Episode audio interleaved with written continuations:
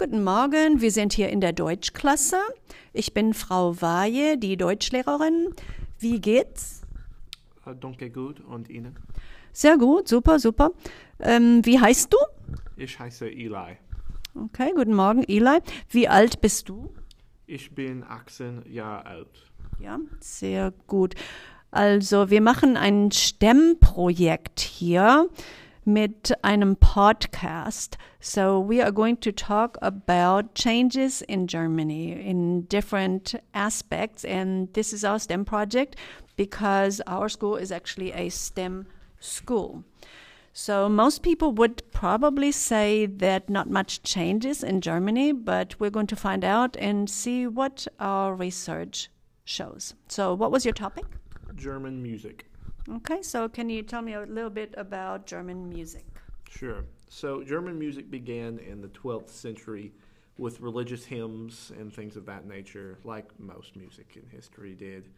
Uh, eventually, it evolved uh, in time more Latin uh, type hymns and things like that, but it really came into its own with classical music. Uh, mo- like many famous like classical musicians, Bach, Handel, Beethoven, Schumann, Brahms, Wagner, were like German. Uh, they're often referred to as the German stem. Like Germany itself was like the place of like revolutionary like movement, and in terms of the classical music era. Okay, so do you ever listen to classical? I do not. No, I'm not a big fan. Okay, all right, go ahead. Uh, so after that, uh, it slightly evolved uh, into mostly opera. Was like the next big thing with like Mozart. Uh, in the 20s, the first real like pop music came to be with like cabaret and like jazz. It was sort of almost like mimicking American, like you know, Roaring Twenties era jazz and things like that. Okay. Uh, that didn't last long though, because of course you had the rise of the Nazi Party, and after that, like pop music and like general like music in general was definitely like censored. Uh, J- Hitler didn't like especially jazz and like popular American music. He thought it was like he hated it for several reasons. He thought it promoted sexual like promiscuity. He associated it with like inferior races. So what music did uh, Hitler enjoy? So it was mostly like political anthems uh, that was given to the German people. You know, songs singing the tales of the Nazi Party and things like that. Okay. Um, after that, uh, after the fall of the Nazi Party, uh, was really when German music like started, like that we know today. It came with American troops occupying the country, and with them came rock and roll. You know, uh, it was like a big thing amongst the American troops. Okay, so do German people like Elvis like we do? So probably back then, uh, they did uh, a lot of like popular singers, especially like the Beatles, uh, made a lot of money just like having their music imported to Germany. Some even like made German versions of their songs because it was such like a popular market at the time. Like German people loved American like and British like pop and rock in the early 50s and 60s. Uh, in the early 60s as well, around 1968 like the first actually like german created rock appeared uh, with like and it was sort of like hippie culture sort of indicative of america at the time as well like very psychedelic sort of music uh, mixed in with a little bit of rock and roll uh, after that it sort of evolved a little in the 70s and then finally in the 80s was when like real modern german music found its root with the new wave it's also kind of in America as well. There was sort of a new wave of music, but it really hit Germany big. Uh, it was this new like synthetic era of like you know like synthetic electronic pop and rock. So do German people still listen to folk music? They do, uh, especially in like festivals and you know traditional gatherings, and especially like southern Bavaria and places where Yes, I would say definitely in the southern Yeah. parts of Germany and in smaller towns. And older people would probably listen to folk music, whereas younger people would listen to the genres you were talking about. hmm it's definitely a big part of the culture. Uh, today, uh, a big, you know, it's definitely continued.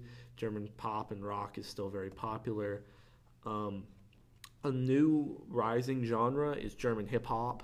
It sort of really took off in the 2010s and is continuing today. It's definitely found like a new audience.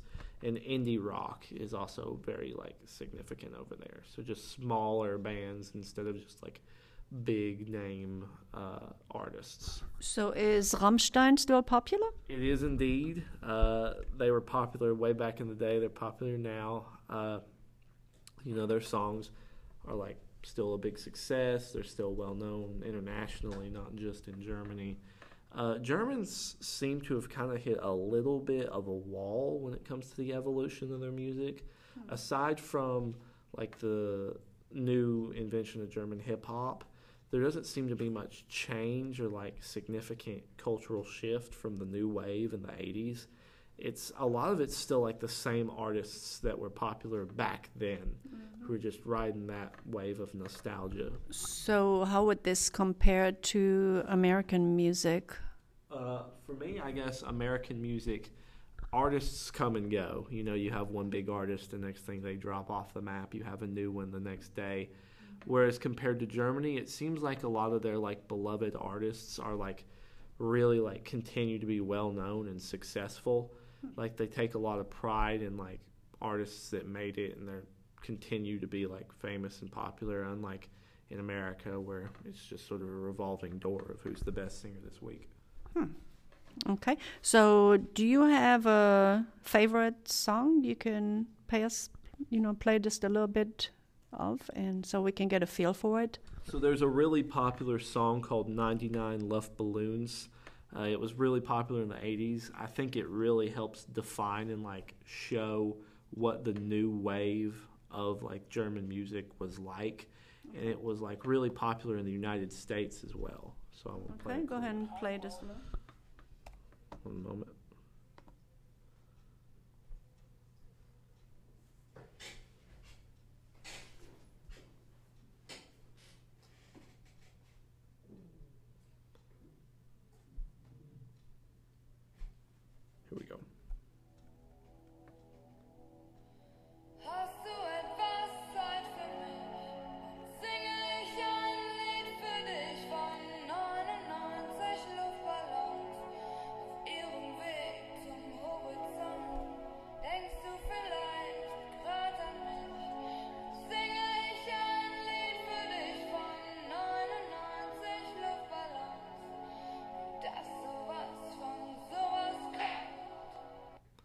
Was actually so popular that it ended up getting like an American, like English version. Wow. Okay. All right. And is there anything else you'd like to play for us, or is that it? Uh, there is a brief clip uh, from a popular Rammstein song called "Du Hast." It was came out in 1997. Uh, I think it really helps define the band in general. Also, heavy metal is like really popular in Germany as well. It has like a huge underground like subculture. So I think it's like definitely significant. So. Okay, let's hear it.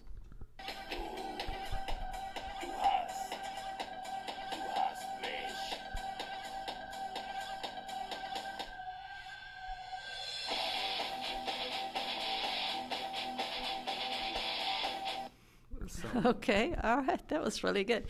Okay, ja, also vielen Dank für das Interview. Das war ja super interessant and um, we really enjoyed uh, your talk. So thank you very much for doing your research on the topic of music. So bis später und also tschüss. Tschüss. Guten Morgen, wir sind hier in der Deutschklasse. Ich bin Frau Weihe. Und äh, also, wie geht's? Danke, gut. Und Ihnen? Ja, gut, super. Wie heißt du? Ich heiße Emma. Ja, guten Morgen, Emma. Wie alt bist du? Ich bin 17 Jahre alt. Sehr gut. Also, wir machen hier ein STEM-Projekt. We are doing a STEM project. Um, we're doing a podcast series about changes in Germany. So most people would probably say that nothing much changes in Germany, but we did some research on this topic, and so we're going to find out what it says. So, what exactly was your topic, Emma? My topic was transportation in Germany. Okay, good. So, transportation changes in transportation. So, can you talk about that a little bit? I can. So in Germany, um, the first method of transportation was in 1688 when you could pay a lot of money to be carried around on two men's shoulders, and that was the first noted attempt at public transportation. Um, and then you fast forward a lot in time, and in 1739 they had their first appearance of a carriage, so a horse-drawn carriage, and those were pretty expensive still, but they were a lot cheaper than what was previously there and a lot more available. And that stays the same for a long time until 1814 when wagons like develop covers and become more sustainable for long trips so they could go across cities and stuff and they became a lot more affordable so working class people could finally afford some transportation. By the 1840s, they had their first appearance of a rail system, which was a five line system that allowed for a lot of coverage over Germany. And, but this became very expensive right off the bat.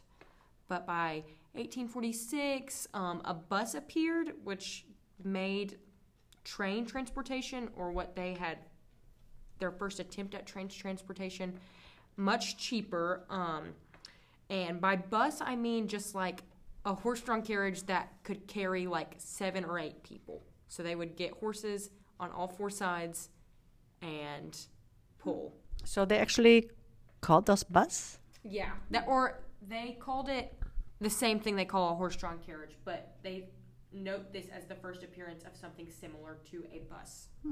Cool. Um, and they choose to develop their rail system a lot. And in the early 1900s and late 19, 1890s, the U-Bahn made its first appearance, which is like a rapid train system. It was not what we would consider a rapid train system today, but it was for the time much faster and more affordable than any other train appearance that had been made in Germany. Um, soon they start developing like rail cars, which are just above ground, like trains pretty much that cover every area that you need to and become those become the most efficient transportation system. And So, the U-Bahn, does it go above ground or under the ground? Underground. Well, these rail cars are above ground and hanging from rails in cities. By 1928, an S-Bahn had been invented, which was no longer underground. It was the first appearance of something that we would know as like similar to a train. So all these things had led up to this. This is very similar to what we still have as train transportation. So, they have the U-Bahn, the S-Bahn, and regular trains. Yes, rail cars. Um, then we jump to 1935, where the first highway is built that came from Germany. It was called the Autobahn, and it was the first highway system, and it is like 14 lanes. It's enormous. But by the end of World War II, all public transportation had been demolished essentially. So the S Bahn was gone, the U Bahn had flooded, and Germany stopped all production of streetcars during the war to fund their army. So Germany fell like really far behind in every aspect to other countries, other developed countries. So they had to just rebuild as they could. And once they got, it was never the same as it was before, but once they got more steady with their public transport, they developed their streetcars that we still use today, like the Volkswagen. Um, in Germany, it is really common to just never own a car as we do in America. We could never imagine that, but So, do all the people that you know own a car? yes. Yeah, because in our neck of the woods here, um, if you don't have a car, you just don't go anywhere, right? Yeah, So so in Germany, that is definitely not the case. Um, they have public transportation everywhere, and it is the much preferred method of transportation. This is because it has really good environmental effects, and also gas prices at all times are around seven fifty a gallon in Germany, 750. Wow. How much is gas around here right now? about three dollars a gallon, and this is a lot for around here. So it is really not cost efficient to own a car in Germany unless you absolutely have to.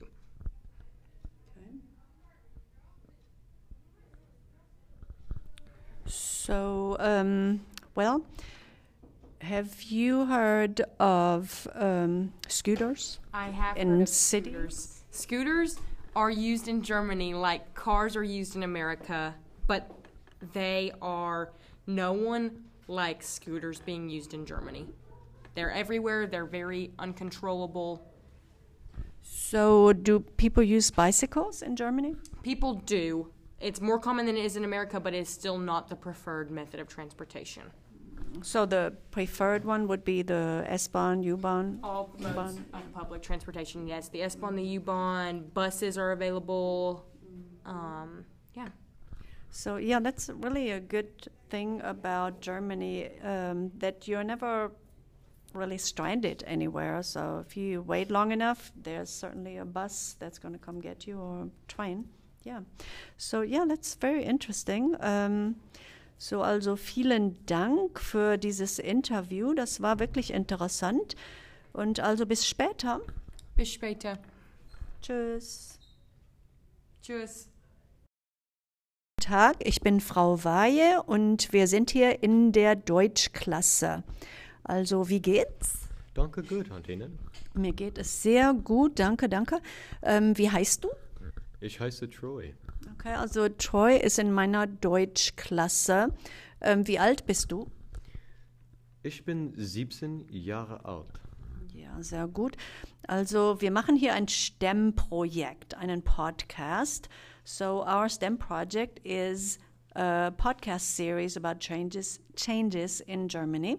Most people would probably argue that not much of anything changes in Germany, but we tried to do some research on it and see if that was true.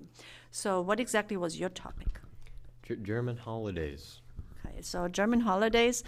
Um, I would think not much changes with German holidays, but what did you find out?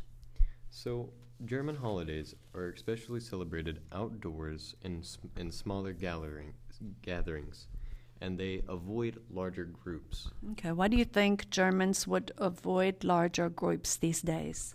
Mostly for the factors of they could be put at risk for sickness, possible dangers, especially with just people themselves. And I mean, who knows? I mean, you could be going to a gathering one day, and the next thing you know, there could be a guy that's psychotic, and he's like, "I don't like you." Mm. Yes, there there are certainly safety issues whenever you go in a situation where there are large groups in America as well. Okay, go ahead. Yes.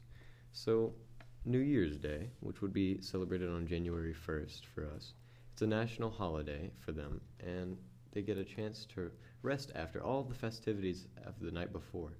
Most of their jobs and works are closed, but especially if you like grocery stores will stay open to supply food to people afterwards, especially since they just held a giant feast. So grocery stores look at this option as a great big income for people to restock after they've already made all their food.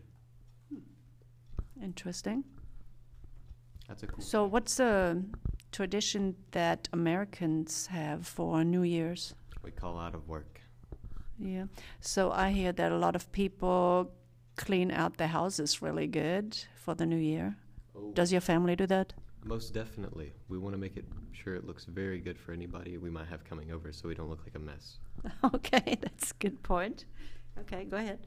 And then January 6th, we have the Three Kings Day, also known as the Epiphany.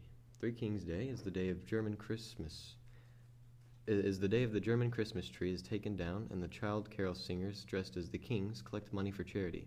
It's a public holiday, but not all but a few states, namely Baden-Württemberg, Bavaria, and Sachsen. So in Sachsen, so Um, so in Germany, some Christian holidays are also public holidays, is what you're saying. Y- yes. And on March 1st, we have the Carnival. Okay. It's a Germany holiday, in which is a period of carnival celebrations that go until the Ash Wednesday. Notable carnival parades in Germany take place in Cologne, mm-hmm. Dusseldorf, mm-hmm. and Aachen. Okay. Good Friday on April 15th. Like much like the Christian world, Good Friday is a national holiday. Christians attend church whilst others enjoy the day off. It's pretty much So would you say in Germany there are a lot of Christians? Oh, yes, most definitely. Christianity is one of the leading religions. Okay. So Germany would most likely have quite a bit. Mm-hmm. Easter Monday, which is celebrated on April of 18th, is also a national holiday. Monday, the Monday is about spending quality time with the family and just trying to get in as much time and just appreciating what you have. So they don't just have Easter Sunday, they have Easter Sunday and Monday, so you get the next day off from work. Yes. It's cool. Mm-hmm. Then Labor Day, May 1st. May f- it, it's So their Labor Day is May 1st. Ours is in September, so. Oh, wow. Well, in Germany, it is marked with a blend of pagan rituals and also celebrations of workers' rights. There are also a lot of other celebrations and parties on the night of 30th of April into the 1st of May. The motto for the night is Tanz in die Mai, dance into May. Mm-hmm. And then one of the one of the best known public holidays is Mother's Day for them. It falls on the second Sunday for them in May. I also believe that's always. But Mother's Day is marked by giving the flowers and cards to their mother or um, a loved one that has possible, and they're a mother. So you would gift them either money, flowers, cards, or just a gift to m- make them feel appreciated. And then on to May 26th, we have Ascension Day. It's 40 days after Easter, and it's another national holiday in Germany. On Ascension Day, Christians, most notably Catholics, attend a church service and spend time with their family. It's, also Father's Day, in which groups of male relatives enjoy activities together. Much like Mother's Day, you would do the same for your father, except fathers could be a little bit more stern. So I don't think flowers or candy bars are going to get you too far. So, well, a, pro- a very good gift for most fathers on Father's Day would typically be on what I get are grill supplies. Oh, of course. Yep, that makes sense. And then on to June 6th, Whit Monday, sometimes referred to as Pentecost Sunday. It falls on the seventh Monday after Easter and means a day off of work for German employees. For Catholics, it's a holy day of observance. So in the south and west of the country, many people attend church. And then on to June 16th, we have Corpus Christi. This will be the last holiday I'll be sharing. And another movable feast, which takes place 60 days after Easter. It's not a national holiday, but it's a regional public holiday in Bad Württemberg, Bavaria, Hesse, He- Hesse, Hessen, Hesse North Rhine-Westphalia, Nordrhein-Westfalen.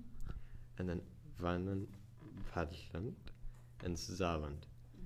In these parts, you may see Catholics head to the streets for a procession after Mass.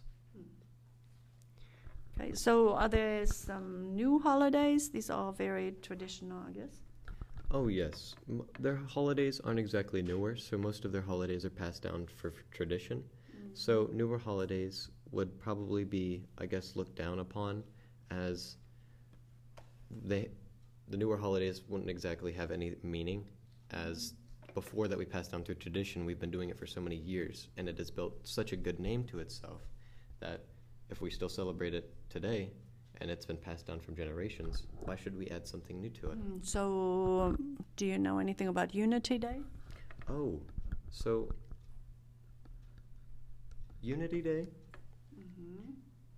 is hosted by the city or the state, and it's to celebrate the immigration and culture into the United States. In 1983, President Ronald Reagan had proclaimed October 6th as German American Day. So that's actually celebrated in America also then. Yeah. It's mostly to celebrate just the in just taking in all of the I want to say clothing items and just culture from Germany. So we have bratwurst now, which wasn't really known until the culture was brought. So this would be kind of like Cinco de Mayo, I guess, except Yeah. maybe not as wild as Cinco de Mayo. No, you're right. Better. okay, so Unity Day, German American Day. Are there any other new, newer holidays? I can't say there is. Okay. All right. So, which one would be your favorite? Well, what about Oktoberfest? Has it changed over the years? Oh no, they still party hard and they eat all the food they can. Okay. So, um, Oktoberfest would be celebrated on September 17th, and most people get in. so yeah, well, it begins on September 17th. Is that what you're saying? yeah, and then it ends in October. I guess that's why it's called Oktoberfest. So, um, what are some things people do for Oktoberfest besides enjoying local beers? Well, they also have a lot of religious festivities, fairground rides, and traditional music. Most of their festivities are started in late September and run around until October 3rd. Mm-hmm. For Oktoberfest can start October 7th, uh, September 17th, excuse me. Mm-hmm. But most people get in a little bit earlier, so when September 17th rolls around, most festivities are already started, but not the mm-hmm. full thing. So most people will stay a while, and what's really cool is that the religious festivities sometimes they're multi-day. Mm-hmm. So mm-hmm. when you come and attend these, you can come back the next day, mm-hmm. and it just continues. Okay. Do you know the town of Helen in Georgia, Nice. which is it's not near here, but it's not too far away. You've never heard of it? Nine. Yep, they ha- they actually have a little German town there called Helen, and people do come there from all over the United States to celebrate Oktoberfest. Yeah. It's also good hiking trails there. Yeah, maybe a place you want to investigate someday. That's very cool. So yeah, all right. Well, thank you. Vielen Dank für das Interview. Das war ja sehr interessant. Also wir haben viel gelernt und also bis später. Bis später. Tschüss. Tschüss.